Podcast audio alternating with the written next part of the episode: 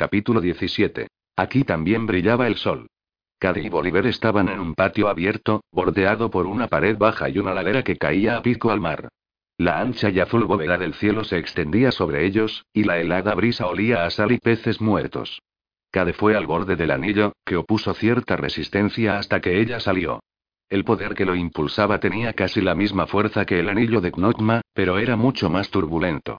Era natural, pues este anillo se usaba mucho más. Fue hasta la pared y miró abajo. Estaban sobre una columna de roca que se elevaba 100 metros sobre el mar que chocaba contra su base. Asomándose, vio la escalera que subía desde un muelle de piedra, y la proa de un buque de colores exóticos que estaba amarrado allí. Al otro lado del patio, dos fay idénticos de tez dorada, ojos de pupilas rojas y cabello largo y ambarino custodiaban un arco entrelazado de hojas de roble talladas que conducían a un puente angosto y delicado. El puente cruzaba el canal de aguas grises y encrespadas hasta llegar a los peñascos más altos de un sector rocoso de la costa. Una estructura inmensa crecía al final del puente, con macizas torres octogonales, pardas como la piedra arenisca de los lejanos desiertos de Parscia. Bajo el sol de la tarde, Cade vio que la luz rebotaba en puntos regulares, como si la estructura estuviera adornada con gemas o pequeñas ventanas redondas. Miró a Bolívar, quien observaba cautamente a los guardias del puente y limpiaba la pipa en las inmaculadas losas. Este es el lugar, dijo. Se dirigió a los guardias, que vestían tela de oro y gemas relucientes y estaban armados con esbeltas espadas de plata. Ambos observaban a Cade y Bolívar con indiferente diversión. Vuestro nombre y propósito, bella dama, antes de pasar dijo uno. Sin duda la designación bella dama era socarrona. Soy Cade Carrión, la reina del aire y la oscuridad, dijo ella, y estoy aquí para ver a Oberón. Los Fay intercambiaron una mirada opaca que quizá ocultara ironía, quizá sorpresa.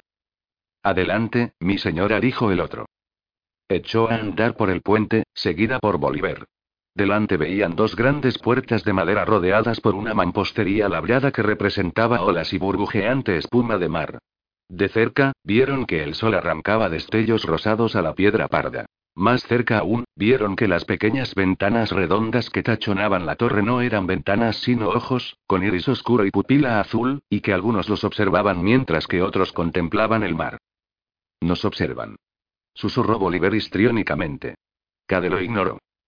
Otro guardia Fay, idéntico a los dos del puente salvo por las gráciles alas vidriosas y ambarinas que le nacían en la espalda, abrió una de las gruesas puertas. Dentro había una alta galería de piedra, con suelo de mosaicos blancos, aireada y fresca. Se internaron en el silencio perfecto del lugar. Había corredores a los costados de la galería, pero parecía que ellos fueran las únicas criaturas vivientes.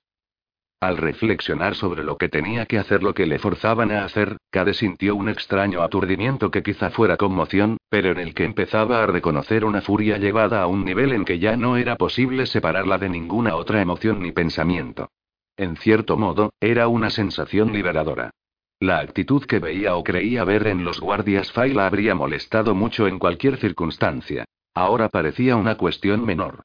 Una furia tan intensa definía el objetivo, y los obstáculos que debía superar para alcanzar ese objetivo, y sería muy fácil tomar las decisiones necesarias para eliminar esos obstáculos. Quizá Urbain Grandir sintiera algo parecido cuando la Inquisición de Bisra terminó con él. Al llegar al final de la galería, oyeron acordes de música de arpa, voces y risas. Piensan asarnos, dijo Bolívar, con lúgubre regodeo. Y comernos. Deja de gimotear, murmuró Cade. Bolívar la había rescatado de su desesperación instándola a hacer algo constructivo. Ahora que ella llevaba a cabo un plan, buscaba objeciones. Típica perversidad Fay. La galería giró abruptamente hacia una escalera que descendía a un patio amplio y sin techo que debía de estar en el centro de la fortaleza. Más guardias de tez ambarina protegían los pórticos, remolones pero atentos, armados con picas de hoja de oro. La mayor parte de la corte venerable estaba reunida allí. Había doncellas del lago cuyos vestidos perlados goteaban agua y glamour. Había bellas damas que llevaban vestidos de flores, gasa constelada de rocío, gasa plateada, o solo estaban cubiertas por su largo cabello. Había hombres de la misma belleza etérea que los guardias, con terciopelo, fino encaje, y brocado salpicado de oro. Aquí y allá un ala delicada como la de una mariposa y de colores más bonitos se elevaba sobre la multitud. La radiante luz del sol creaba tanto glamour que el aire resplandecía, y una compañía de acróbatas Fai con alegre indumentaria realizaba hazañas imposibles para los humanos. La mayoría eran cambiaformas. Cade bajó la escalera y atravesó la muchedumbre. Le cedieron el paso. No había tufo a cuerpos sucios bajo los perfumes, como en una reunión humana. Su vestido desteñido y mugriento, el encaje deshilachado de su enagua, sus botas de paje, estaban violentamente fuera de lugar, y muchos la miraban con desdén. Podría haber usado glamour para hacerse más grata a la vista. Varios lo habían hecho aquí. Pero sabía muy bien que habría sido un error. Titania yacía en un diván de piel de leopardo bajo un dosel de plumas de avestruz, una sombra fresca bajo la luz brillante. La reina Fay era una mujer menuda, más menuda que Cade, y llevaba una bata cargada de perlas y bordados de plata. Su cabello era del color del oro, y sus rasgos eran mucho más bellos que los de la reina Falaise. Pero el rostro de Falaise había sufrido el temor, la desazón y la aflicción, y el de Titania era perfecto como el de una diosa esculpida. Súbitamente Cade prefirió a Falaise, a pesar de la débil voluntad de esa reina. Dos pajes Fai con aspecto de cebos rubios atendían a la reina Fai, uno sosteniendo una jarra de vino, el otro un abanico. Miraban a Cade con la misma expresión de burla solapada. Sentado a los pies de la reina, un niño humano de tez color chocolate y cabello oscuro y rizado fijaba la vista en los acróbatas. Cade no se inclinó ante Titania. También ella era reina. Los astutos ojos color zafiro de Titania la evaluaron. Sostenía una copa de plata de vino perlada de humedad, y acarició el borde reflexivamente. Oberón no está aquí, hermana mía. Su voz era como el tañido de una arpa en el viento. Pero tú estás. Días atrás Cade habría replicado que no era su hermana, pero ya no podía permitirse esos berrinches. Titán y arrió. ¿Y a qué has venido? A por un favor. Cade miró al niño humano, y cuando él alzó la vista, le preguntó: ¿Quieres irte a casa? Los Fai soltaron un jadeo sofocado, la música cesó y los acróbatas se detuvieron. El niño sonrió y meneó la cabeza. No, mi señora dijo. Su voz era un poco áspera, pero todavía era la de un niño. Cade miró a Titania, que sonrió. Lo amo, dijo la reina Fai. Lo más triste es que quizá lo digas en serio, replicó Cade. Titania sacudió airadamente la cabeza dorada y dejó la copa en una mesilla de jade. Siempre arruinas nuestros pasatiempos, Cade. Me alegra. Se alejó unos pasos del dosel, para no mostrar su colérica impaciencia, para que Titania no supiera que cada instante perdido era una tortura, y vio que los duendes menores de la linde de la muchedumbre se apresuraban a retroceder. No se sorprendió. Tal vez tenía aspecto de alguien que lleva un cuervo en el hombro y se yergue en medio de un campo de batalla cubierto de cadáveres. Había sido un acierto no tratar de cobrar una apariencia agradable con glamour, porque así habría cedido a sus caprichos. Tenía su propia apariencia, estrafalaria y revoltosa aún en medio de esta gente. Solo tolero tu impertinencia a causa de mi afecto por tu madre, dijo Titania, observándola con cejas perfectas y enarcadas. Palabras sin sentimientos. Copiadas de algún humano. Cade sonrió. No sabía por qué había temido a Moire, o a Titania, cuando había pasado gran parte de su infancia lidiando con Ravena, que habría manejado sin esfuerzo a ambas reinas aunque fuera ciega, sorda y coja. Soy la reina del aire y la oscuridad, dijo Cade. Titania aceptó el abanico que le ofrecía el paje y se insertó el delicado objeto de marfil entre los dedos. Tú no sabes lo que significa eso. Un día lo averiguaré. Cade alzó la vista y sonrió. Y tú estarás aquí. ¿Y qué deberé hacer? Hacerme feliz. Titán y arrió de nuevo, esta vez con genuina hilaridad. Relativamente genuina, al menos. Echó a los dos pajes con un ademán, pero dejó que el niño humano se quedara. ¿Qué deseas? Cade notó que la multitud empezaba a relajarse. Sonó la clara nota de un arpa, y los acróbatas reanudaron sus piruetas. El niño se puso a mirarlos. Bolívar andaba en las cercanías. Cade olía su pipa. Ante todo, el poder para cambiar de cielo. Ah. Titania debía de conocer cada movimiento de la corte profana, y no preguntó por qué. Mejor dime qué otra cosa deseas, pues no puedo darte eso. Es decir, que no quieres. Palabras. No soy tonta. No puedo darte tanto poder. Cade sabía que esa sería la respuesta. ¿Y si yo te ofreciera otro poder a cambio? Titania frunció el ceño pensativamente. Estás muy desesperada. Sí. Y cuando estoy muy desesperada soy muy peligrosa. No quería ser más explícita en sus amenazas. Quizá no pudiera cumplirlas. Cade estaba en desventaja y lo sabía. Solo tenía bravuconadas y la codicia de Titania. ¿Qué ofrecerías? Cade se sintió como si estuviera por arrojarse desde un precipicio. Después de esto no habría vuelta atrás. Inhaló profundamente y saltó. Norma. En medio de la multitud, oyó un golpe. Bolívar cayendo al suelo.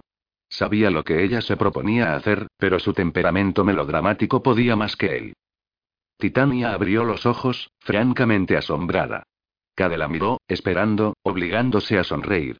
Al fin Titania negó con la cabeza, con una expresión consternada que le dio un aspecto más humano y, pensó Cade, más hermoso.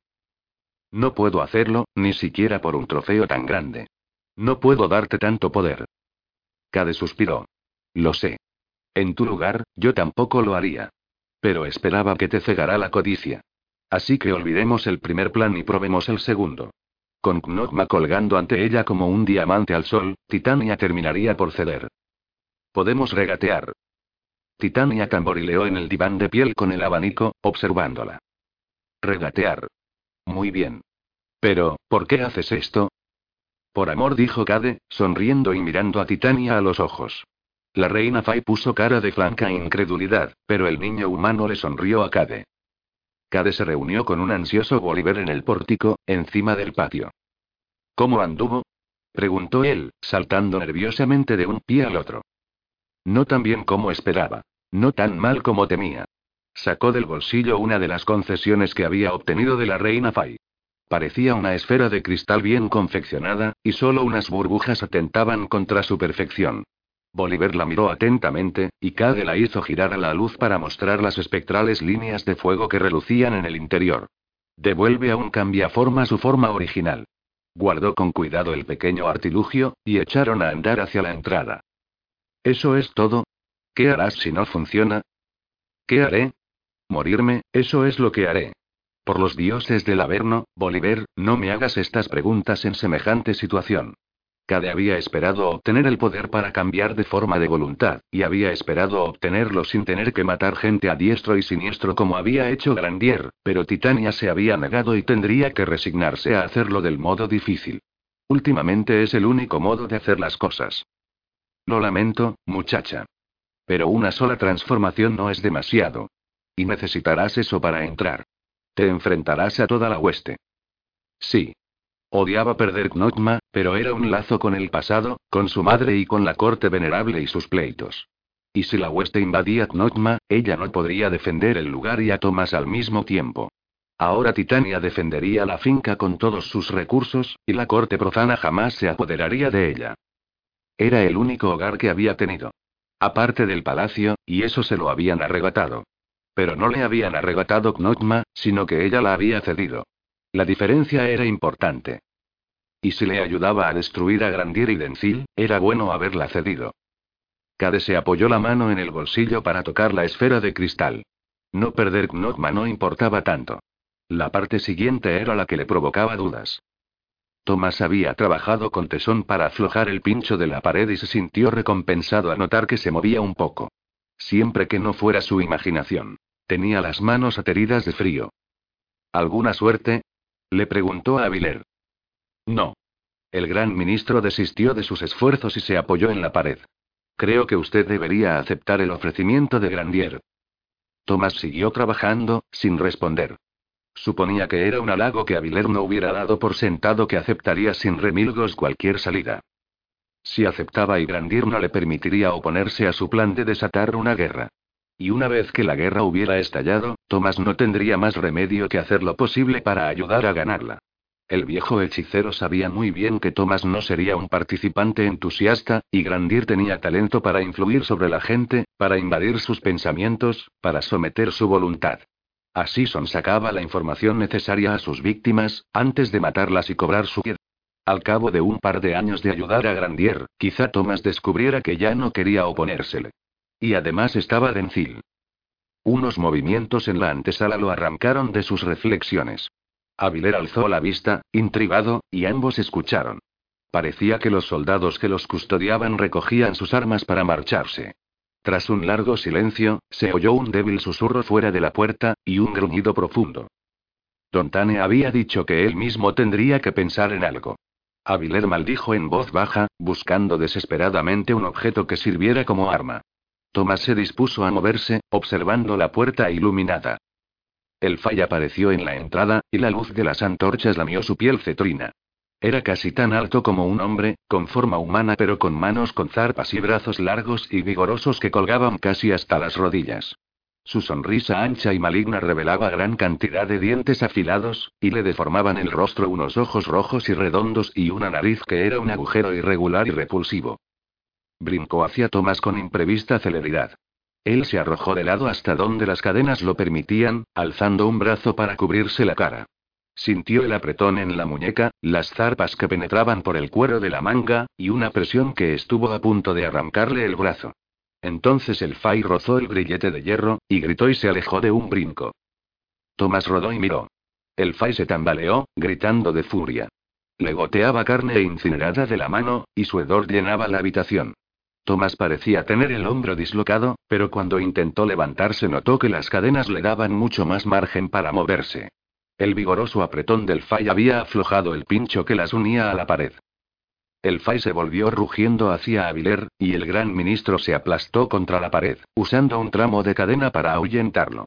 Tomás se estiró y enganchó el brasero con el talón de la gota, acercándolo con una patada frenética y cogiendo la manija. Arrojó el brasero contra la espalda del Fai cuando la criatura acometía de nuevo contra Aviler. El hierro golpeó al Fai, que se tambaleó. Tomás se puso en pie, tiró bruscamente de la cadena con todo su peso y el pincho se desprendió de la pared en una lluvia de astillas y polvo. El Fay atacó de nuevo y Tomás empuñó el pincho. El Fay le hundió las zarpas en el hombro y casi lo alzó en vilo, pero trató de apartarlo al sentir la punta de hierro en el pecho. Le apoyó la otra mano en la garganta, y Tomás, con más instinto que sensatez, le aferró el brazo y cayó contra él, hundiendo el pincho de hierro en la gruesa piel. El Fay retrocedió, arrastrándolo, y al ver la sangre Thomas supo que le había asestado un golpe mortal, aunque todavía tuviera fuerza para desnucarlo. Cayó al suelo de madera. El Fay había desaparecido. Trató de incorporarse, mirando en torno, temiendo que apareciera en otra parte. Entonces reparó en el polvo gris que cubría el suelo, el pincho, sus manos, y notó que incluso la sangre de la criatura había desaparecido. Había desaparecido, pero en la muerte, disolviéndose en polvo. La chaqueta de cuero le había protegido el hombro, pero tenía el cuello cubierto de zarpazos. Tenía suerte de que no le hubiera desgarrado la garganta. Aviler quiso hablar, pero Tomás lo silenció con un gesto. Don Tane no habría enviado fuera a todos los guardias, solo a los que no había sobornado. Al cabo Tomás logró ponerse en pie. Recogió las cadenas y se desplazó en silencio por la pared hasta la puerta, y allí esperó tensamente. Sin necesidad de instrucciones, Aviler se derrumbó contra la pared, tratando de aparentar que estaba muerto. En la penumbra podía engañar a alguien unos instantes. Tomás no tendría mucho tiempo para moverse. Transcurrió el tiempo, y Tomás pensaba. No podéis quedaros ahí sentados para siempre. Tenéis que ver lo que sucedió. Venga, maldición. Tenía que haber por lo menos un hombre allí, para cerciorarse de que el fallo hubiera hecho su trabajo. El contratiempo era que el último guardia no tenía que quedarse allí para siempre, solo hasta que Don Tane llegara con refuerzos. Tomás oyó pisadas en la antesala, alguien que se acercaba cautamente a la puerta. Se apretó contra la pared y dejó de respirar. La punta de la espada entró primero, y hubo un titubeo. El soldado había visto el brasero volcado, y la silueta aparentemente inerte de Aviler. Avanzó un paso, y Tomás le rodeó el cuello con la cadena. El soldado cometió el error de soltar la espada para aferrar la cadena. Avanzó a trompicones, tratando de aplastar a Tomás contra la pared. Tomás resistió tozudamente, sintiendo la tensión en el hombro. El hombre cayó de rodillas, arrastrando a Tomás, que sintió que algo cedía bajo la cadena. El soldado se desplomó. La sostuvo un instante, para asegurarse de que el hombre estuviera muerto, y luego echó un vistazo a la antesala. Estaba vacía, y el fuego se consumía en el hogar. Revisó frenéticamente el cadáver del soldado, vigilando la puerta. Además del estoque, el soldado tenía una daga con guarda de nácar y un puñal pequeño. Al menos volvía a estar armado. Tras otra revisión, apartó el cadáver airadamente. Maldición, justo el que no tenía las llaves. ¿Y ahora qué? preguntó Aviler. Tomás cogió la fina daga del soldado y empezó a trabajar en el cerrojo de los grilletes. Hace tiempo que no hago esto, pensó. Al cabo de una larga y tensa espera, un grillete se aflojó y él se lo quitó y empezó a trabajar en el otro. Las cadenas que aferraban a Aviler eran de distinto diseño y más difíciles de abrir. Tras varios intentos vanos, el gran ministro dijo hurañamente. Es inútil. Lárguese de aquí antes de que regresen. No tengo tiempo para gestos teatrales, dijo Tomás apretando los dientes. Aviler se puso rígido, pero no hizo más objeciones. Al fin los grilletes se abrieron, y Aviler se incorporó con alivio. Tomás se colgó la bandolera de cuero con el estoque del soldado y le entregó la daga al gran ministro. Atravesaron la antesala rápidamente, deteniéndose solo para verificar que los soldados no hubieran dejado otras armas. Al pisar el rellano, Tomás supo que había cometido un error. Oyó que Aviler jadeaba una advertencia y se lanzó hacia adelante, rodando. Esto no fue una ayuda para sus magulladuras, y cuando se puso en pie, se tambaleó. Pero Aviler forcejeaba con el soldado que los había esperado junto a la puerta y, cuando Tomás llegó, el gran ministro logró hundir la daga en las costillas del otro. El soldado se derrumbó con un resuello y Tomás y Aviler llevaron el cuerpo de vuelta a la antesala. Respirando con dificultad, el ministro explicó. Se movió en cuanto usted salió y yo lo vi. ¿Estuvo allí todo el tiempo? No, habría podido atacarme fácilmente cuando yo estrangulaba al otro. Quizá vino a buscarlo porque el otro no fue a buscar a los demás. Tomás echó un vistazo al rellano, que se perdía en la oscuridad, con puertas a los lados y una escalera frente a ellos. Aviler cogió la bandolera del soldado y le arrojó la nueva daga a Tomás. El gran ministro se colgó la bandolera del hombro y recogió el estoque caído. Algo cayó al suelo con un tintineo y Aviler lo tocó con la bota. Este era el que tenía las llaves, dijo, enarcando las cejas irónicamente. Así es mi suerte, resopló Tomás. Salieron al rellano. Vacilando un momento para orientarse, Tomás vio un charco de luz en la escalera. Por aquí dijo, y guió a Aviler hasta una puerta que daba a una serie de habitaciones. Si Tomás no se equivocaba, conducían a otra escalera. Las habitaciones estaban negras como la pez, pero estaban diseñadas para formar un conjunto, de modo que todas las puertas estaban a la izquierda de los hogares, sin muebles que estorbaran, y era relativamente fácil cruzarlas a pesar de la oscuridad. Habían llegado a la tercera habitación cuando oyeron un grito de alarma, y pisadas en el rellano. Se pararon a escuchar, pero nadie se aproximaba. Supongo que no creerán que esa cosa nos devoró a ambos, mató a los dos guardias y luego se marchó, susurró a Viler. Podrían tratar de decirle eso a Denzil, pero no creo que lo convenzan. Llegaron a la última habitación, y por la puerta abierta Tomás vio el rellano de la otra escalera, apenas iluminado por la vela de un candelabro de plata y cristal de roca. Sobre el umbral yacía el cuerpo de una mujer joven cuyas faldas grises y pardas la identificaban como criada. Tomás pasó por encima sin molestarse en mirarla. Se estaba acostumbrando a ver mujeres muertas y había dejado de buscar rostros conocidos. Era probable que él también muriera en cualquier momento, así que no le importaba. Al cabo de un instante oyó que Aviler lo seguía. Cuando llegaron al rellano, el estampido sordo de un pistoletazo quebró el silencio. Ambos se dirigieron instintivamente a la escalera. Llegaron al rellano de abajo y atravesaron otra suite oscura, desandando el camino. La primera habitación estaba abarrotada de muebles. Los soldados bajaban la escalera, y Thomas no encontraba la puerta. Tropezó con una mesilla, giró y apoyó la espalda contra la pared. Los hombres que los perseguían tendrían lámparas de aceite, y la luz sería cegadora por un instante. Luego oyó un ruido sordo y el jadeo de dolor de Aviler. Por aquí, una puerta, dijo el ministro con voz áspera. Tomás se dirigió hacia la voz de Aviler y encontró el borde de una puerta angosta. Es una escalera para la servidumbre, susurró Aviler. Bajó unos peldaños, y Tomás entró, cerrando la puerta. En esa habitación desconocida, era dudoso que los hombres del duque encontraran la escalera, cuya puerta estaba destinada a confundirse con los paneles, pero Tomás no respiró con tranquilidad hasta que oyó que atravesaban la habitación, maldiciendo y tumbando cosas, y se retiraban. No haré comentarios sobre su torpeza, pues nos salvó la vida, bromeó Tomás al cabo de un instante de silencio. Hubo alguien que no tuvo tanta suerte, respondió Aviler en la oscuridad. Aquí abajo hay un cuerpo. Sí, habría Faime rodeando.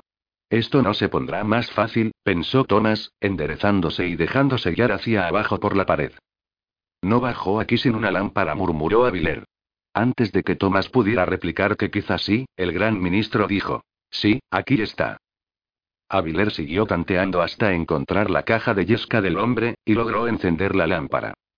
Santo Dios murmuró, irguiéndose y mirando con repulsión el cadáver que revelaba la luz tenue. ¿Qué le pasó a su cabeza y? No, no haga especulaciones. Prefiero que me sorprendan. Oyeron pasos arriba y voces abajo, y descendieron unos peldaños, pero la puerta sofocaba gran parte del ruido con sus gruesos paneles tallados y su papel floreado. Aviler miró en torno, alzando la lámpara. En un costado la piedra original de la pared irradiaba frío como un bloque de hielo, y en el otro había yeso y listones de madera. El aire estaba rancio y sucio de polvo. Era técnicamente un pasadizo para la servidumbre, aunque quizá lo hubieran construido pensando en una fuga rápida y sin obstáculos en caso de una asonada. Los años anteriores al reinado del padre de Ravenna no habían sido apacibles. Estamos en el lado oeste del Palacio Viejo, dijo Aviler en voz baja. Podríamos entrar en el patio viejo por la muralla y... Tomás envainó el estoque y sacó la daga, que quizá fuera más efectiva en ese entorno estrecho. Siempre que podamos llegar allí. Es probable que el bastión del rey aún esté cerrado al otro lado. La mayoría de las tropas están acuarteladas debajo de nosotros. Dio un paso cauto por la angosta escalera, atento a las tablas crujientes que delatarían su presencia. El bogle saltó desde arriba. Aterrizó sobre Aviler, tumbándolo. Aviler soltó la lámpara y la llama chisporroteó, amenazando con dejarlos en la oscuridad. Aviler había caído sobre Thomas, que se apoyó en la pared, tratando de aferrar la piel grasienta del cuello de la criatura para liberar a su compañero. El bogle se volvió hacia él más rápido que un gato, agitando las zarpas, y él lo apuñaló con la daga. La criatura cayó, y Thomas vio que Aviler también lo había herido por detrás, con la daga del guardia muerto.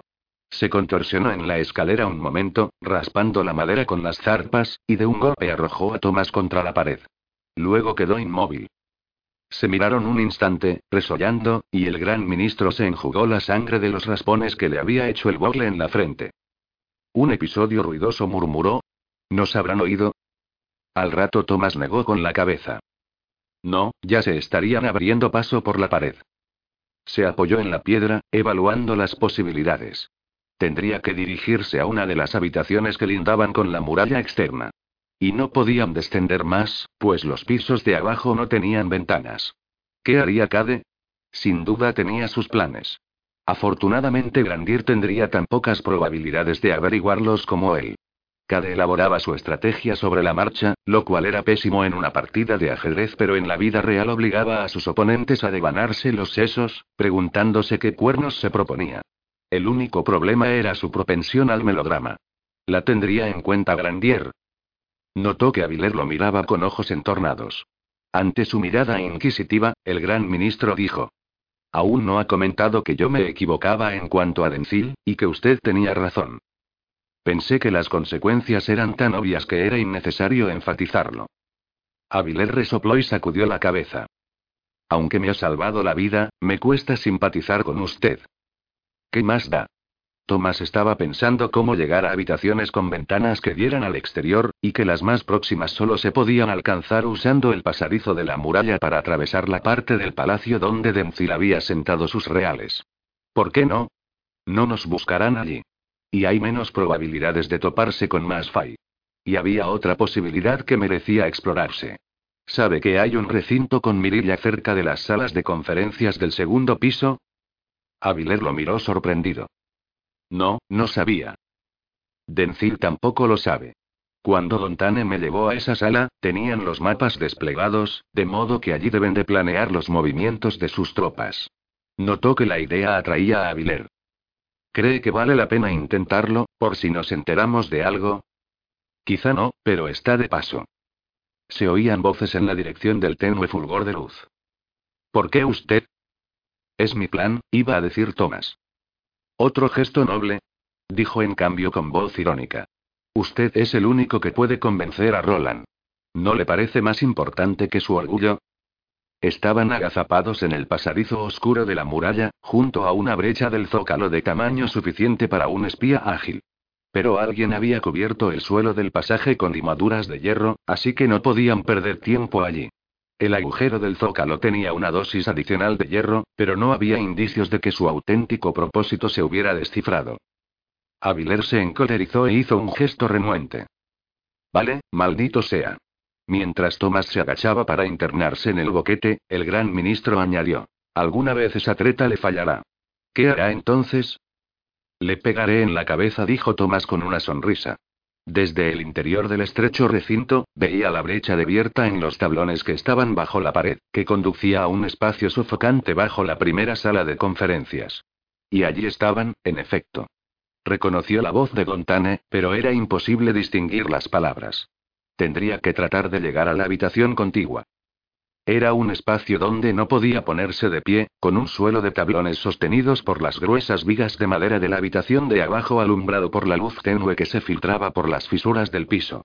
Al orlado, donde habían construido la pared de la segunda sala de conferencias, habían abierto otro orificio en los zócalos, dando acceso al espacio que estaba bajo la habitación siguiente. De allí venían las voces. Tenía que ser, pensó Thomas. Se quitó la bandolera y el estoque, que solo serían un estorbo en ese lugar angosto.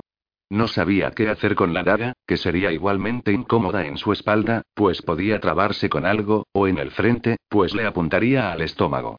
Decidió calzársela en la bota, aunque sabía que era hombre muerto si encontraba algo más hostil que una rata. Avanzó despacio por el estrecho pasadizo, tratando de no ahogarse con el polvo, jadeando de dolor cuando sus costillas magulladas chocaban contra el canto de una viga. A medio camino, algo afilado mordió el cuero de su guante y él echó la mano hacia atrás. Era solo un clavo suelto, y al mirar con atención vio que los tablones del pasadizo también estaban llenos de clavos. Debían de haber caído por las fisuras de arriba. Denzil no confiaba en sus aliados Fai. Se aproximó a la brecha. Las voces eran bien claras. Y más fuertes. Maldición, pensó. Vienen hacia aquí. No tuvo tiempo para desplazarse, pues encima de él una puerta se abrió con un chirrido. Se detuvo cuando fuertes pasos sonaron en el piso. Por Dios, qué necio eres, dijo Dencil. No tenía por qué decírtelo, replicó Don Tane con voz huraña. Imbécil, fuiste tan espléndidamente estúpido. ¿Por qué te pusiste a pensar y arruinaste las cosas? Tomás había contado con que Don Tane fuera tan tonto como para tratar de ocultarle al duque y a Grandir que habían escapado. Si tenías, si querías vivir. Idiota, oportunamente me habría librado de él. Se oyeron pisadas arriba, una larga capa rozó el suelo. Tomás se atemorizó cuando Dencil se detuvo junto a una zona oscura que debía de ser un armario u otro mueble grande. Las botas del duque estaban casi encima de su escondrijo. Estaba entumecido y le dolían los hombros, pero no se atrevía a cambiar de posición. No pueden escapar, protestó Don Tane. Claro que pueden. Boniface conoce muy bien este palacio. Ha espiado a todo el mundo durante años. No soy ningún tonto, maldición. Yo solo y. No viene al caso, por ahora. Hubo un titubeo, y Dencil preguntó: ¿Qué puesto quieres cuando yo ocupe el trono? ¿Hechicero de la corte? Ah, debí de haber sabido que Dencil planeaba comprar a todos, pensó Thomas. Ha alejado a Don Tane de Grandier y por eso nuestro ambicioso amigo tenía tanto miedo. ¿Los nobles me aceptarán? preguntó Don Tane despacio, distraído por visiones del futuro. Te aceptarán si yo lo ordeno. Ya lo creo. Aceptarán cualquier cosa para evitar que Dencil se meta con su hogar y su familia. La puerta se abrió de nuevo, y la voz aduladora de un joven dijo: mi señor, hay un mensaje. Gracias. Dencil puso una voz cálida, quizá por hábito. No podía mantener junto a él a nadie que no fuera su esclavo absoluto. ¿Cuánto debe de irritarle que Grandir conserve su independencia? Quizá Don Tane hubiera sido una conquista fácil. Se oyó el crujido de un papel. Billon ha llegado a Belgar, dijo Dencil con voz risueña. Tomás contuvo el aliento. No dijo Don Tane con horror. La caballería y Caballería con máquinas de sitio, corrigió gentilmente Dencil. ¿Cómo pudo llegar tan pronto? Si los mensajes llegaron al Granges ayer, si Billon dejó la artillería detrás y viajó toda la noche, pudo hacerlo fácilmente. Sin la ayuda de Grandier, no podré resistir contra él. Sí, y si Abadne no hubiera fallado, ya tendría a Roland. Dencil calló un momento, quizá calculando el tiempo, tal como Thomas. Habría sido imposible ocultar el desplazamiento de efectivos hasta Belgard. Los habrían visto fácilmente desde las murallas de la ciudad. Y se habría requerido tiempo para enviar el mensaje por las peligrosas calles llenas de nieve. Billon era un general cauto que prefería las maniobras y las máquinas de sitio a la batalla campal. Usaría Belgard como base para montar su ofensiva. Es lamentable, dijo Dencil. Si no puedo impedir que Visra nos ataque en lo que percibirán como nuestra debilidad, el general Billon sería útil. Pero él se niega a negociar conmigo. Espero que tenga oficiales más tratables. Tendrás que enviar a la hueste contra él. Grandir no lo permitirá. Espera que Billon ayude a liderar el ataque contra Visra. Y espera que yo convenza a Billon de respaldar mi reclamación sobre el trono. Pero yo no puedo y no quiero hacer eso. Es un viejo amigo de Ravena. Dencil no permitiría una guerra con Visra. No querría un reino empobrecido y devastado por la lucha. Y no necesitaba una guerra para ocupar el trono, solo la amenaza de una invasión. De algún modo detendrá a los bisranos. Si puede. Y si puede burlar a Grandier. Quiero que hables con tus amigos de la hueste y los persuadas de atacar a Billon esta noche. Iré ya, pero y. No vayas todavía. Espera el anochecer. No quiero que Grandier se entere.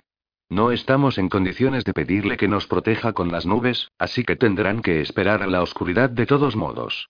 Unos pasos se aproximaron a Don Tane. Ten cuidado. Todo depende de ti. ¿De veras? pensó Thomas. ¿De veras? Oyó que iban hacia la puerta, y en cuanto la cerraron rodó para abandonar la dolorosa posición que ocupaba encima de la viga y reptó hacia el agujero del zócalo, pensando en nuevos planes. Casi había llegado cuando oyó que alguien movía una silla, daba unos pasos, abría la puerta. Tomás maldijo y regresó al estrecho recinto. Don Tane y Dencil se habían ido, pero no había oído la partida del mensajero. Cogió la espada y la bandolera y se agachó para volver al pasillo. ¿Y bien? preguntó Aviler. Andando. Alguien me oyó. Avanzaron por el sinuoso pasadizo y subieron una angosta y precaria escalera. Billon ha llegado a Belgar, dijo Thomas. Gracias a Dios. La corte está a salvo. Aún no hemos terminado. Dencil enviará a la hueste contra él esta noche y aunque Grandier ha ordenado lo contrario. Hay que prevenir a Billon. Llegaron a una puerta bajo la cual se filtraba un hilillo de helada luz diurna. Thomas se puso alerta, la abrió cuidadosamente. La habitación era un comedor largo iluminado por oblicuas y grises franjas de luz matinal procedente de altas ventanas que daban a un pórtico. Estaba intacta, salvo por un poco de nieve que había entrado por una ventana abierta, y la escena tenía la extraña inmovilidad de una pintura. Tomás cruzó la habitación, abrió la ventana de par en par, salió al pórtico. El piso de baldosas estaba cubierto de hielo, y él se aferró a la alta baranda y vio los jardines, la muralla y el bastión. Al norte estaba el terreno abierto del parque, y más allá estaría la poterna, aunque el flanco del ala de las galerías le impedía verla. El pórtico estaba a dos pisos de altura. Regresó por la ventana, y alzó un grueso cordón de terciopelo de las cortinas. ¿Cree que puede lograrlo? Le preguntó a Aviler. Desde luego. Empezaron a rasgar las cortinas, soltando los cordones y desechando los que se habían humedecido por culpa de la ventana abierta y se habían endurecido con hielo. Aviler sujetó un tramo y lo probó. Podemos sujetarlo a la mesa, dijo. Tiene peso suficiente para aguantar a una docena de hombres, así que... No será necesario que aguante tanto. Solo usted. Yo me quedo aquí. ¿Qué quiere decir? En el mejor de los casos, apenas queda tiempo para que usted cruce la ciudad y llegue a Belgard al anochecer. Intentaré detenerlos aquí. ¿Cómo? No lo sé, rezongó Thomas. No quería dar a Aviler la oportunidad de persuadirlo de que no se quedara. Se dominó con esfuerzo. Al parecer Don Tane es el único que puede hablar con la hueste, aparte de Grandier. Si puedo detenerlo y... Sería una inmensa ayuda, por cierto, pero Billon estará preparado para un ataque nocturno. Si está allí, es porque sabe lo que ha ocurrido. Comprenderá el peligro. Y tras la muerte de Ravena usted es el único que sabe con certeza que Dencil es una amenaza. Aunque fracase el ataque contra Billon, Dencil solo tiene que ir mañana hasta Belgard y hablar con Roland a solas. Aviler titubeó. Tomás notó que la idea no lo convencía. Pero el gran ministro sacudió la cabeza. Un asesinato directo no le sería ventajoso y... No tendría por qué ser eso. Pero no es muy político permitir que el hombre que arrasó una ciudad para usurpar el trono tenga completo acceso al rey. Está bien, está bien. Iré. Pero creo que usted solo logrará hacerse matar. Probablemente. Terminaron la improvisada cuerda y la amarraron, y Thomas le describió a Viler el camino que habían usado Cade y él, por el canal y la poterna. Aseguraron la cuerda a la mesa, Thomas la sostuvo y Aviler se dispuso a bajar. El gran ministro inició el descenso despidiéndose con un buena suerte, y Thomas sintió alivio, pues no quería efusiones sentimentales. Una vez que Aviler llegó al suelo nevado y desapareció al amparo de las paredes y los setos congelados, Thomas recogió la cuerda y la guardó en el fondo de un aparador. Con suerte, las cortinas mutiladas darían la impresión de un frustrado intento de saqueo. Cerró la ventana y se escabulló de la habitación. Capítulo 18. Roland no podía dejar de temblar. Estaba sentado junto al fuego en una cámara sin ventanas de Belgard. Cortinajes de tela de oro suavizaban las paredes de ese salón destinado al entretenimiento, y en la repisa y los bordes había exquisitas pinturas grotescas en negro sobre fondo dorado. Mirando temerosamente en torno, Roland posó los ojos en un incensario con filigranas de oro y plata que le había regalado a Dencil meses atrás, y pensó en cuánto se había aislado de los demás integrantes de su corte. Dencil era su único confidente y asesor. La mayoría de quienes le rodeaban eran compañeros de su primo, no de él, y no deseaba verles. El general Villon había llegado con sus hombres poco tiempo atrás, y las murallas de la pequeña fortaleza habían temblado con las ovaciones de los otros guardias. La situación parecía desesperada tras la muerte de Ravenna, pero ahora existía una oportunidad para la venganza y la victoria. Roland se había alegrado de verle tanto como los demás, pero Villon lo ponía nervioso, pues sabía que el general no le profesaba gran estima. Y tener que recibir al viejo guerrero con la noticia de la muerte de la reina viuda. Detrás de Roland, en el centro de la habitación, Billon y sus oficiales, en cuyas capas humeaba la nieve derretida, se reunían con Renier y el teniente de la guardia de la reina que había llevado a Falaise. Hablaban acaloradamente, señalando los mapas extendidos sobre la mesa redonda, trazando planes. Roland no deseaba participar en las deliberaciones. Todos lo consideraban un cobarde o un nacio, y quizá tuvieran razón. Una nueva voz le llamó la atención, y vio que traían a Elaine. Tenía el borde de la falda desgarrado y sucio, y su rostro era un óvalo pálido a la luz de las velas. Su único acompañante era un caballero albonita que la escoltaba como si fuera una prisionera, y Roland se preguntó si la habrían dejado esperando en una fría antesala, sin siquiera una doncella. Ese tratamiento le recordó súbitamente uno de los trucos más sutiles de Fulstan, cuando lo dejaba a solas en una habitación desnuda para cavilar durante horas sobre su destino, y luego él descubría que el rey se había ido del palacio y no habría ningún castigo. ¿Nadie ha enviado a una dama para atenderla? interrumpió Roland. Todas las cabezas se volvieron hacia él, y deseó que dejaran de mirarlo como si estuviera loco, o como si acabara de crecerle un tercer brazo. Por Dios, dejadla en paz. Vuestras malditas preguntas no sirven de nada. De inmediato, mi señor dijo alguien. Roland se encontró con los ojos impasibles del general Villon y desvió la mirada. El aire tiritaba en el centro de la sala, y él le indicó que se acercara al fuego. Lo hizo con docilidad, ocupando un taburete con cojines cerca de la silla del rey, moviéndose rígidamente, como si el frío y la conmoción le hubieran petrificado los músculos. Roland se sentía más cómodo en su presencia. Aquí había alguien que sabía que él no podía haber desobedecido la orden de su madre, que no lo consideraba un cobarde. Si se hubiera quedado en la torre, también él estaría muerto, o Belgard estaría en manos de los Fay y todos serían prisioneros. Pero se preguntó si él habría tenido el valor de ordenar a un hijo que se pusiera a salvo mientras él se enfrentaba a la muerte. Nunca lo sabré, porque todos moriremos aquí y no viviré para tener un hijo y... Los murmullos continuaron, pero las deliberaciones parecían haber concluido. Roland escrutó el fuego, tratando de no ver imágenes dolorosas.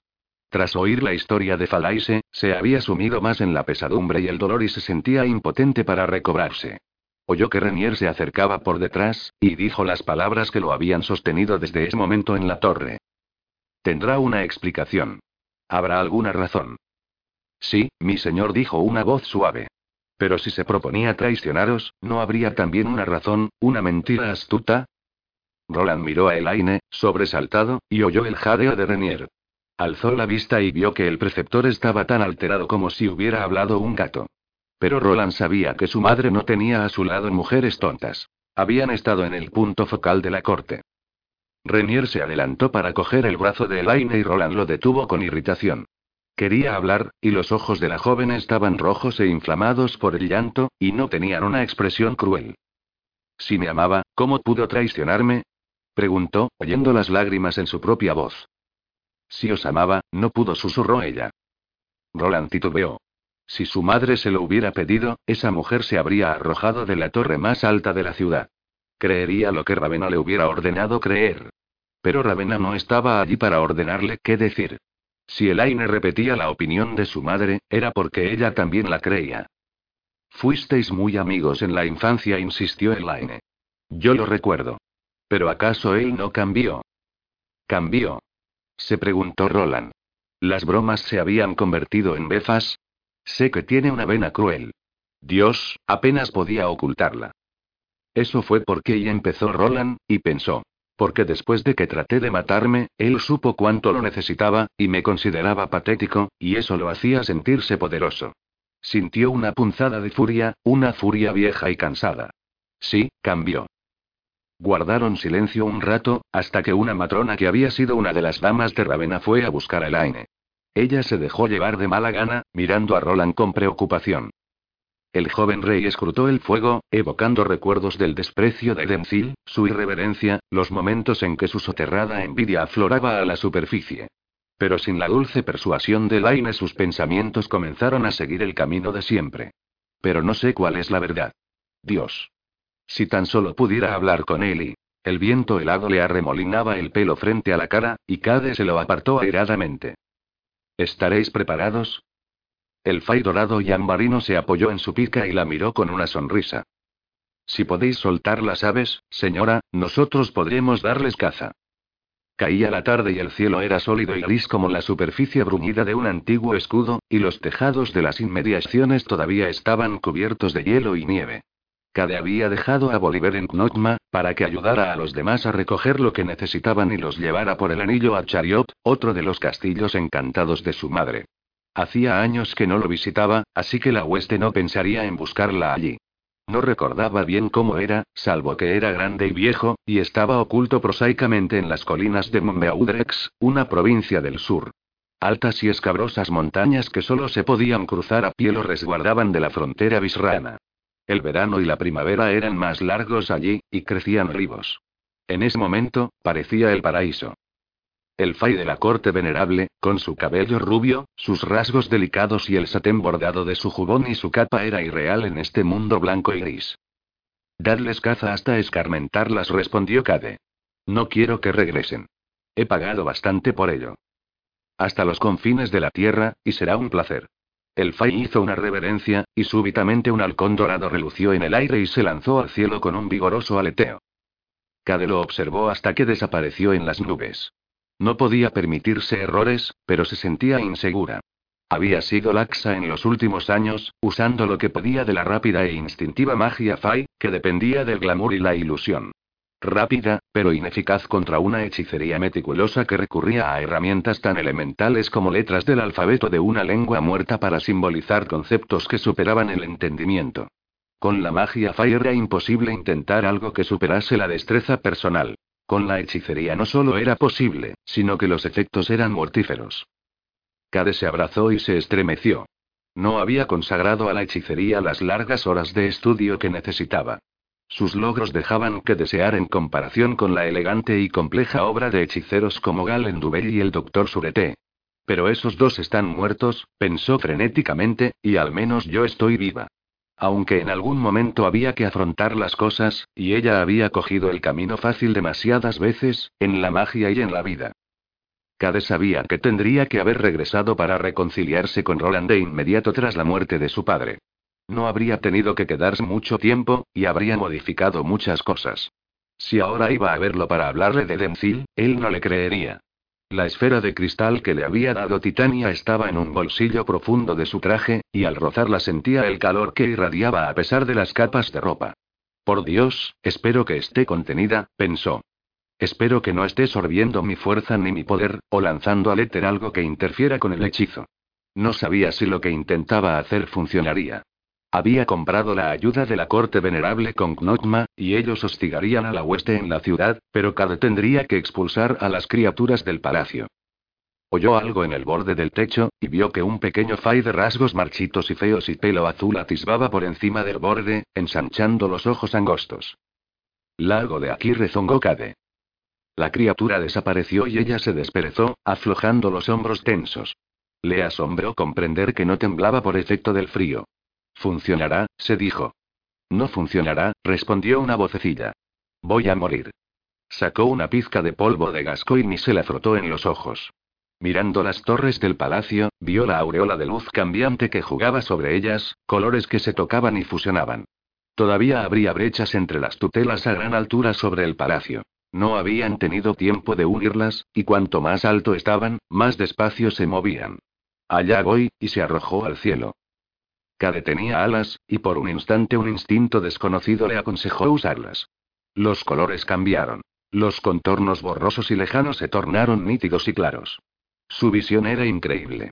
Las sombras tenían bordes afilados, y sus ojos encontraban movimientos el ondear de una cortina a través de una ventana rota, la leve oscilación de las ramas de un árbol escarchado en un jardín que nunca detectarían con la vista humana. Cade notó que planeaba en un círculo sobre la casa del gran ministro, luego comprendió que estaba volando. Por un momento el pensamiento humano y el instinto del halcón chocaron, y Cade agitó las alas frenéticamente y cayó como una piedra. Se obligó a relajarse, a permitir que esos sentidos desconocidos la guiaran, y sus alas hallaron el ángulo correcto y ella volvió a recibir el viento. Ahora parecía dominarlo. Era preciso ejercer el control necesario para conservar la memoria y la voluntad, pero dando al halcón libertad suficiente para controlar el cuerpo. Trazó un lento círculo para dirigirse al palacio, viendo el suelo que se deslizaba abajo con detalles precisos y tratando de no pensar en lo que hacían sus alas. Cade no había adoptado esta forma porque sí. Sabía que los halcones que podían zambullirse desde gran altura y capturar a un ratón en el suelo de un bosque, tenían buena vista y que con el polvo de Gascoigne podría hallar la brecha entre las tutelas. Ese cuerpo pequeño le facilitaría el ingreso. Y si fracasaba, no era mal modo de pasar la última hora de su vida. Pero había escogido mejor de lo que ella creía. Podía ver las tutelas como finas pinceladas de niebla gris que se movían imperceptiblemente encima de las murallas. Y hace un momento pensaba que el gris era insulso, pensó. ¿Quién habría pensado que ese color anodino tenía tantos matices? Con potentes aleteos ascendió y voló hacia el palacio, de nuevo asombrada por el vigor de ese cuerpo tan pequeño. Se había elevado encima de las tutelas y casi pasó de largo antes de frenar y volver al palacio. No era de extrañar que los hechiceros humanos se desorientaran al cambiar de ciudad. Si su apremio no hubiera sido tan fuerte, habría sido fácil jugar en esas corrientes ventosas hasta olvidarse de quién era. ¿Era eso lo que sucedía con los hechiceros humanos que hacían el experimento de cambiar de forma? Seguían diciendo solo quiero prolongarlo un poco más hasta que las palabras se les borraban de la mente. Ojalá ella pudiera ser tan autocomplaciente. Cade encontró la brecha cerca del punto alto donde los bordes de las tutelas convergían encima del palacio. Era un agujero de forma irregular y escasa anchura que se cerraba rápidamente. El instinto de halcón la dominó y se zambulló en la brecha, impulsada por el miedo. Había olvidado cuán veloz podía ser si lo intentaba, y atravesó el agujero y tuvo que arquear las alas frenéticamente para detenerse cuando el tejado en declive de la torre de la reina se lanzó contra ella. Eufórica, Cade controló el descenso y bajó de flanco, recibiendo la corriente que rodeaba la torre y dejándose llevar hacia el bastión norte. No había sentido nada al dejar atrás las tutelas, y ahora sabía que derrotaría a ese cabrón bisrano en su propio juego. Trazó un lento círculo encima del bastión del rey, por curiosidad. En el piso superior, encima de las ventanas, vio las piedras tiznadas por el humo procedente de los fuegos esporádicos de la noche del ataque.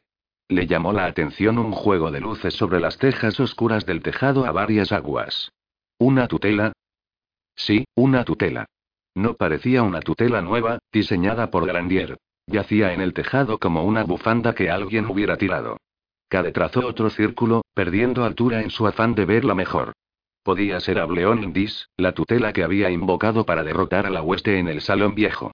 Ese hechizo debía de haberla arrancado de su estructura etérea, y por eso estaba allí y no arriba con las demás. Quizá la conversión de las tutelas efectuada por Grandir no la hubiera afectado. Cade vio la silueta negra por el rabillo del ojo, y su cuerpo de halcón se apartó, reaccionando antes de que su mente humana hubiera captado el peligro. Un espragad negro extendía sus alas fibrosas sobre ella, chasqueando las zarpas.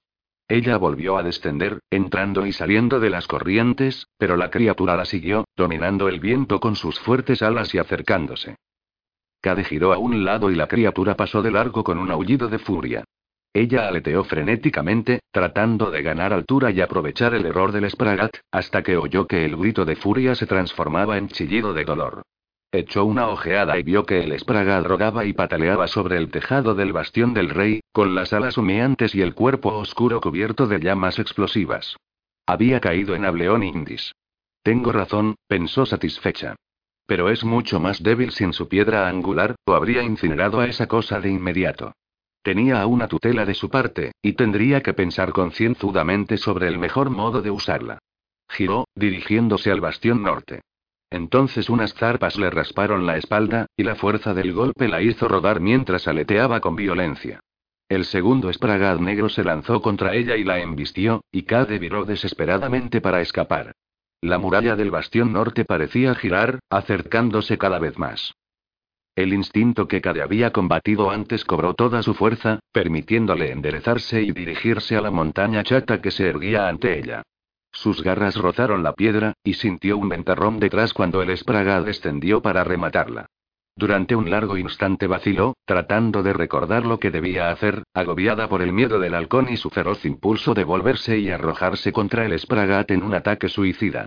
Con el último fragmento de su personalidad, Cade estiró la mente hacia esa chispa de luz que estaba entre sus plumas, y que en otra existencia era la esfera de cristal de una reina Fai. La astilló. De pronto clavó los dedos en las asperezas de la piedra, y sus botas resbalaron en el borde. El Spraga gritó confundido, al enfrentarse súbitamente con un humano mayor que él y el doloroso coletazo de un potente hechizo. Huyó despavorido y Cade, casi llorando de agotamiento, se aferró a la piedra y pateó la traba de la ventana. Una, dos veces, hasta que se abrió y pudo entrar. Por un instante se quedó tendida en el suelo de madera de una habitación fría y desierta, luego metió la mano en el bolsillo. La esfera de cristal de Titania estaba hecha añicos, aún tibia con la fuerza del hechizo contenido. Bien, no volveré a hacer eso pronto, pensó, sentándose torpemente. Las zarpas del Fai le habían desgarrado la chaqueta, dejándole dos raspones sangrantes en la espalda. No le habían rasgado la camisa y el vestido, solo los habían arañado, y distraídamente buscó en sus bolsillos un alfiler para volver a unir la tela de la chaqueta. Entonces vio dónde estaba. Las paredes cubiertas de estanterías con guardas doradas, las grandes ventanas, el escritorio doble con sus hermosas tallas, todavía abarrotado de papeles y libros, con un tintero volcado. En su confusión Cade había olvidado a qué habitación se dirigía. Había pensado en aproximarse cautelosamente, para cerciorarse de que no hubiera nadie adentro. Se puso de pie, maldiciéndose y aguzando los oídos. Estúpida, estúpida, ojalá no lo hayas arruinado. ¿Usará todavía estos aposentos? ¿Pasaste por todo eso solo para que te pillaran? Se apoyó en la pared, pues aún le temblaban las piernas, y se acercó sigilosamente a la puerta. Pero la habitación contigua, una salita con muebles sepultados bajo más libros, también estaba fría y desierta. Se aventuró por el resto de la suite, sintiendo que su corazón se apaciguaba. Solo oía el viento contra las ventanas, los cuartos estaban helados, no habían encendido los hogares. Grandir no había regresado allí. Cade volvió al estudio e inició su frenética búsqueda. Los esconderijos más simples eran los mejores. Parecía haber pasado un año, pero la mañana en que ella se había posado en el alféizar para hablarle, él planeaba dejar entrar a la hueste esa misma noche. No fue Galen quien te traicionó. Se recordó. Fue Urbain Grandier, el asesino. Fue al escritorio, abrió las gavetas, examinó la primera capa de papeles, pero estaban cubiertos de garabatos que representaban cálculos inconclusos, de los cuales ella solo podía seguir unos pasos. Los libros que había en el escritorio eran Teatro de la Alquimia Terrestre y las llaves negras, allí no había ninguna revelación. Se paseó por la habitación, escrutando los estantes, alzando libros, mirando bajo los cojines, y luego se volvió al baúl de cuero del suelo. Había libros apilados encima pero poco polvo en comparación con el resto de la habitación, y recordó que él acababa de poner algo dentro cuando ella se asomó por la ventana. Se arrodilló junto al baúl y alzó los libros. Ni siquiera tenía llave. Lo abrió y se defraudó al ver ropa de cama bien plegada y cubierta de fustán. Movió la capa superior a un lado.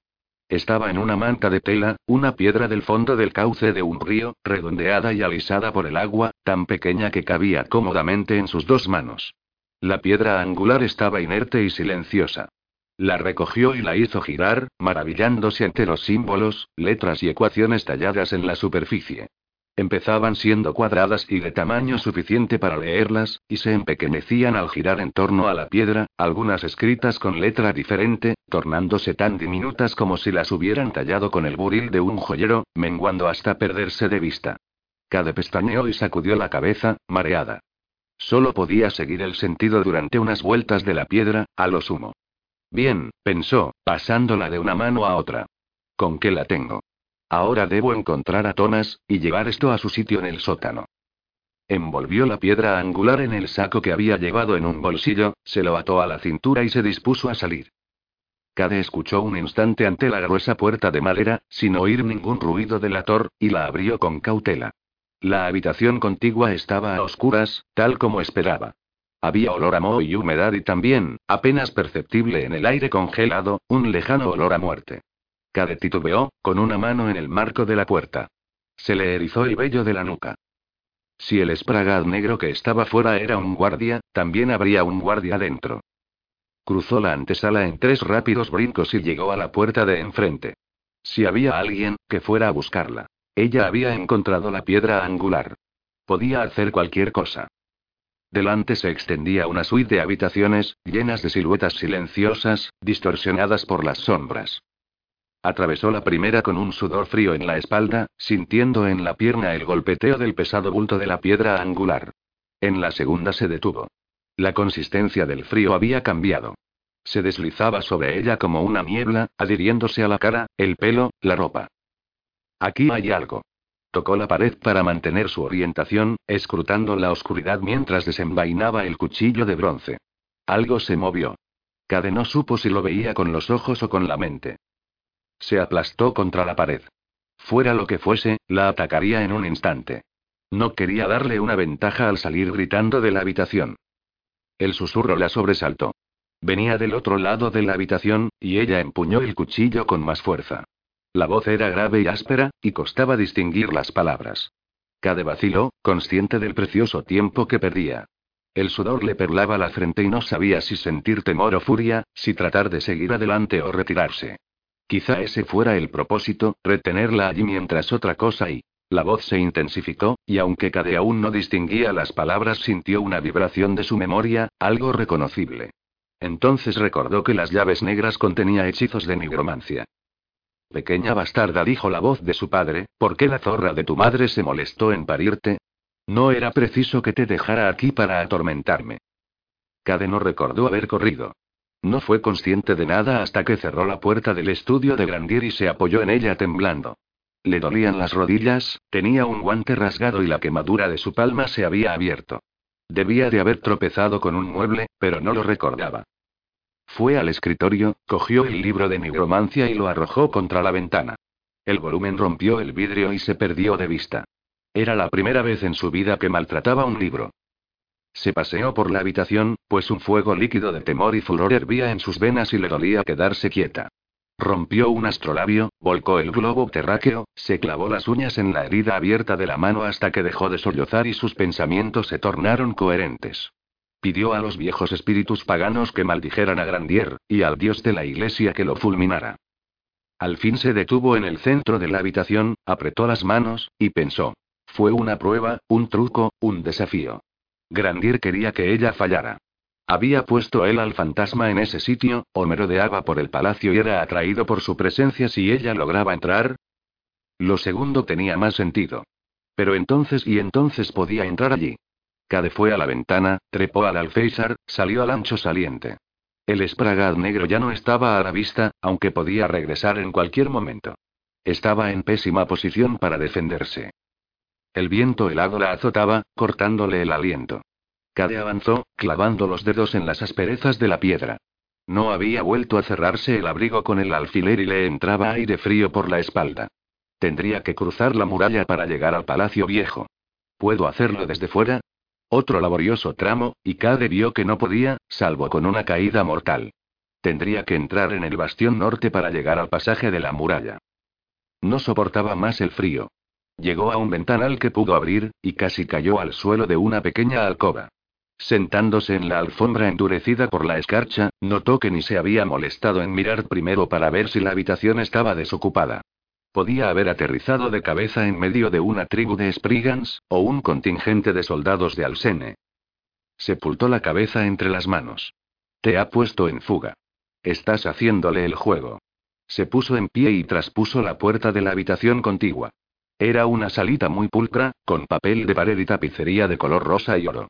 No sabía a quién pertenecía esa suite ni dónde estaba, salvo que se encontraba más cerca de la esquina y debía hallar la escalera que conducía a la muralla. La luz de la ventana no penetraba en la sombra de los rincones. La habitación siguiente estaría negra como la pez. Hurgó en sus bolsillos y sacó una caja de yesca. Encendería una vela y la llevaría consigo. Tendría que hacerlo de todos modos, si no quería tropezar con paredes y pisar bogles. Cobarde, pensó mientras manipulaba el pedernal. Maldita cobarde. No logró encenderla, así que sacó la vela de la lámpara, se sentó en el suelo y trató de prenderla con un hechizo. Su corazón golpeaba aceleradamente, distrayéndola, pero al fin la mecha comenzó a irradiar el suave fulgor de una luz mágica. Comenzaba a amarillarse, transformándose en una llama real, pero se apagó como si dedos invisibles la hubieran extinguido. ¿Qué? exclamó, y alzó la vista. El fantasma estaba allí, en el rincón más oscuro, mirándola. Ella sintió esa mirada con el ojo interior de su propia hechicería. La piel se le congeló y el sudor le empapó los ojos. Podría hacerte matar mañana y nadie lo notaría, susurró el fantasma. Quizá lo haga.